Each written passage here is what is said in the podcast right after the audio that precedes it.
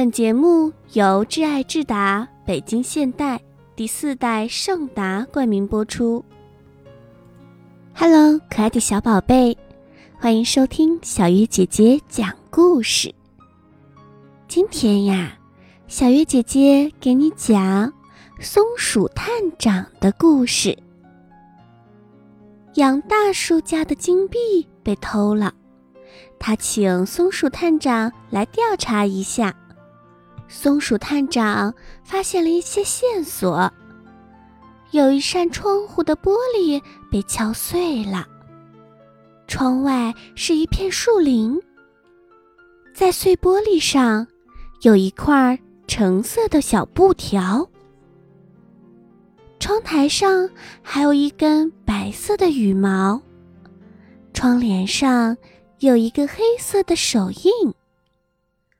松鼠探长又向邻居们询问情况，大家都说，昨天在杨大叔家附近看到了一个穿着灰色靴子、戴着紫色帽子和口罩的陌生人，非常的可疑。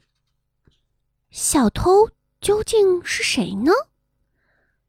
松鼠探长对杨大叔说：“别急，让我想想。”松鼠探长，他想呀想，小偷敲碎的窗户正对着树林，他很有可能就是住在树林里。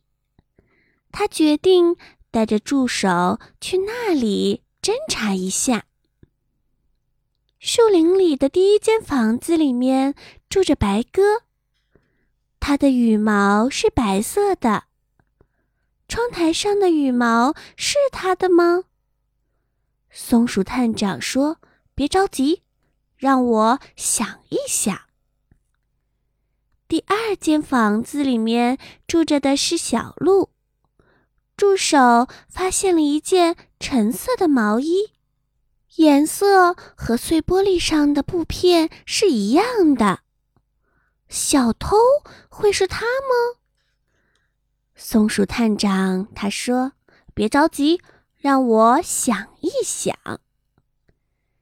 第三间房子里面住着小牛，助手发现了一顶紫色的帽子和一双灰色的靴子。可疑的人也有相同的帽子和靴子，小偷会是他吗？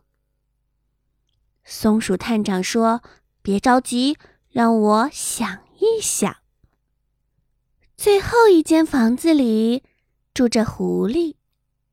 助手发现了一桶黑色的油漆，一顶插着白色羽毛的紫色帽子，一件撕破的橙色围裙。